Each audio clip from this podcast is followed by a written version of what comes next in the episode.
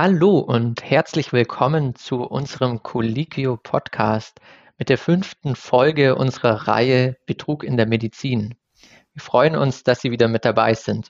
Heute geht es um Blut und Betrug, Urteil im Fall Elizabeth Holmes getroffen und Kreuzfahrt ins Unglück, der falsche Schiffsarzt auf der AIDA. Mein Name ist Sebastian Schmidt Heute dabei sind Linda Fischer und Christoph Renninger. Wir gehören zu Colliquio, Deutschlands größtem Portal für Ärztinnen und Ärzte.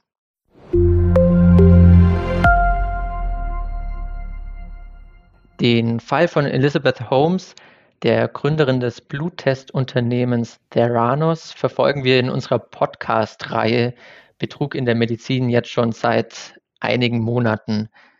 Nun gibt es aber Neuigkeiten in diesem Fall. Doch zunächst, weshalb muss sich die ehemalige Vorzeigeunternehmerin denn eigentlich vor Gericht verantworten? Holmes hatte versprochen, aus nur wenigen Tropfen Blut aus der Fingergruppe zahlreiche Untersuchungen durchführen zu können. Eine mhm. Revolution der Medizin. Mit diesen Behauptungen sammelte sie Milliarden US-Dollar an Investorengeld ein. Allerdings konnten die Ferranos-Geräte die Analysen nie durchführen. Stattdessen wurden im Hintergrund Maschinen anderer Hersteller genutzt. Nach der Enthüllung des Betrugs im Wall Street Journal, die Holmes übrigens versucht hatte zu unterbinden, war das Unternehmen Ferranos bald darauf Geschichte. Holmes musste sich wegen absichtlichen Betrugs der Investoren und von Patienten in elf Anklagepunkten vor Gericht verantworten. Der Prozess selber verzögerte sich ja mehrmals und begann dann im September vergangenen Jahres. Äh, eine spektakuläre Wende nahm er dann, als Holmes selbst als Zeugin auftrat und zwar einige Fehler zugab, dann aber das Wissen um den absichtlichen Betrug von sich wies. Ähm, sie wäre von der Technologie überzeugt gewesen, sagte sie, und schob die Schuld gewissermaßen ja an ihren ehemaligen Geschäftspartner Ramesh Sunny Balwani ähm, zu. Und mit diesem verband sie durchaus ja mehr als die Geschäftsbeziehung. Sie war mit ihm auch liiert und er hätte sie emotional und sexuell missbraucht. Das waren die Vorwürfe, die sie formulierte. Konnte sie mit diesem mit dieser Aussage denn die Geschworenen letztlich auch überzeugen? Das gelang ihr nur teilweise.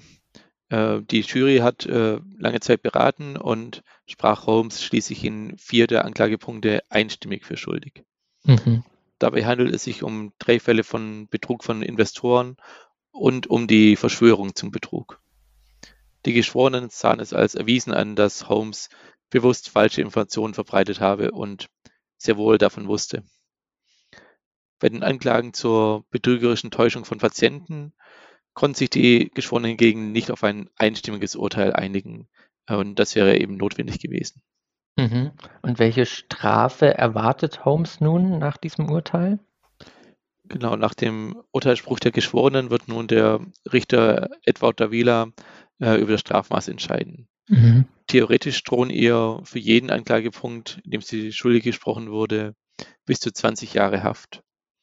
In Kalifornien, wo der Prozess ja stattfindet, können Strafen jedoch auch parallel abgesessen werden, sodass es sicher keine 80 Jahre werden. US-Beobachter des Prozesses gehen zudem davon aus, dass das Strafmaß äh, deutlich geringer ausfallen wird. Wann soll es denn soweit sein? Also wann wird das Strafmaß dann letztlich verkündet? Das wird noch etwas dauern, äh, da zunächst der Prozess gegen äh, ihren ehemaligen Partner bei Wahlen nicht stattfinden soll. Der soll dann im März beginnen und ihm werden ja ähnliche Vergehen vorgeworfen. Mhm. Der Termin für die Strafmaßverkündung im Fall von Elizabeth Holmes ist dann für den 12. September angesetzt.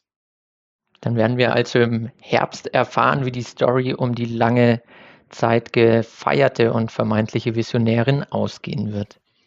Übrigens, wer noch mehr zu diesem spannenden Fall erfahren möchte, dem sei hier nochmal gesagt, äh, gerne in die vorherigen Folgen reinhören.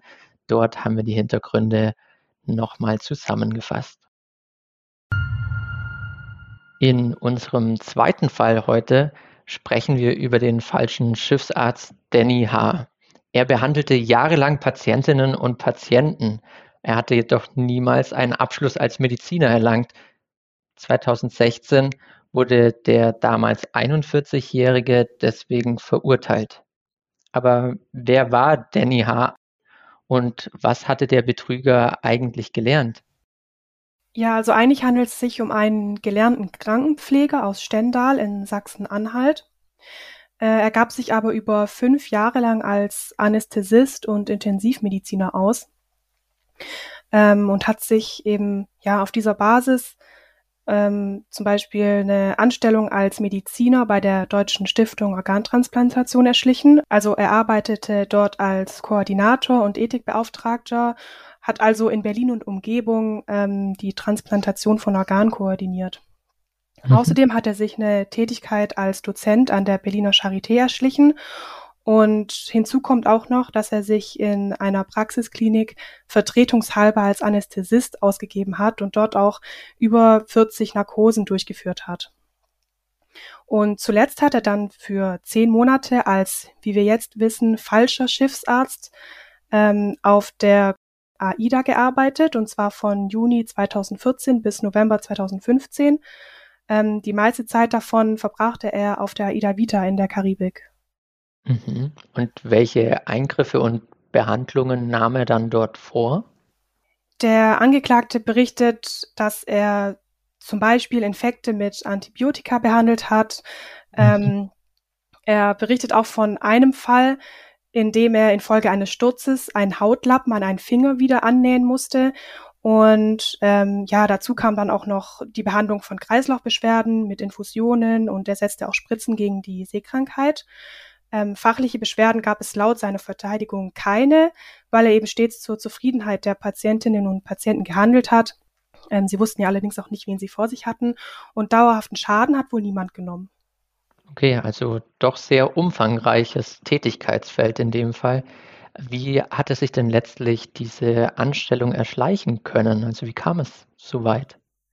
Ja, dazu hat er gestanden am Landesgericht Berlin, dass er seit ähm, 2010 mit auf Basis einer gefälschten Approbationsurkunde mhm. und einer am PC selbst gebastelten Urkunde eines Dr. Med gearbeitet hat. Und ja, er musste anscheinend auch nie ein Original einreichen, um eine Anstellung zu bekommen. Für mhm. die beglaubigte Kopie hat er nur noch den entsprechenden Beglaubigungsvermerk fälschen müssen. Okay, letztlich ist er ja doch aufgeflogen. Wie kam es so weit? Ja, im Oktober 2015 hat er bei der Ärztekammer Berlin einen neuen Arztausweis beantragt und als dort dieser Antrag bearbeitet wurde, kam da erste Zweifel auf, weil er da irgendwie auch noch einen zweiten Vornamen eintragen lassen wollte und ähm, das kam den ähm, ja den Zuständigen dann irgendwie doch ein bisschen äh, zweifelhaft vor. Und etwas später wurde er dann auch tatsächlich verhaftet und äh, von der Reederei suspendiert. Mhm. Letztlich angeklagt äh, wird er ja dann vermutlich wegen Urkundenfälschung, vielleicht auch mehr. Wie sah denn das Strafmaß dann genau aus? Ähm, verurteilt wurde er zu drei Jahren Haft.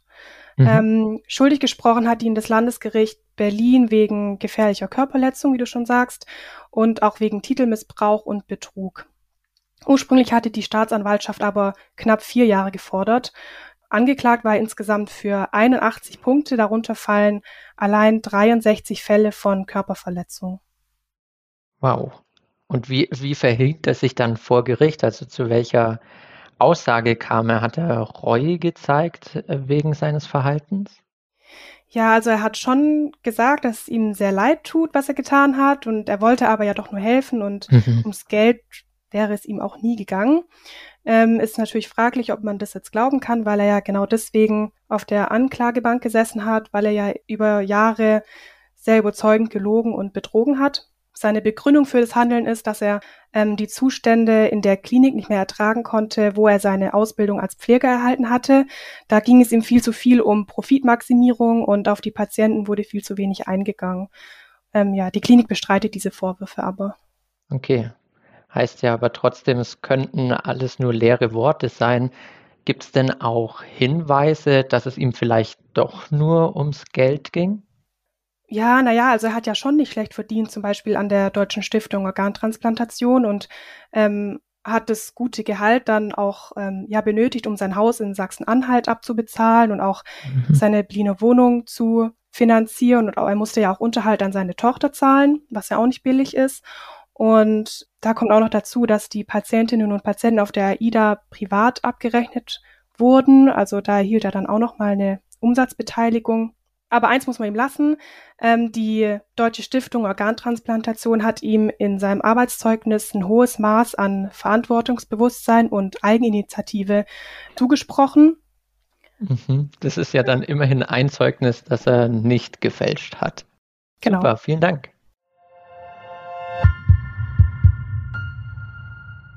Und das war es wieder für diese Woche. Die Quellen zu den hier vorgestellten Fällen finden Sie wie immer unter diesem Beitrag. Wenn Sie uns nicht verpassen wollen, dann abonnieren Sie uns doch gerne auf iTunes, Spotify oder Deezer. Dieser Podcast wird produziert von der Colliquio Medizin Redaktion. Aufgezeichnet wurde am 18. Januar 2022. Redaktion Christoph Renninger, Dr. Linda Fischer und Sebastian Schmidt.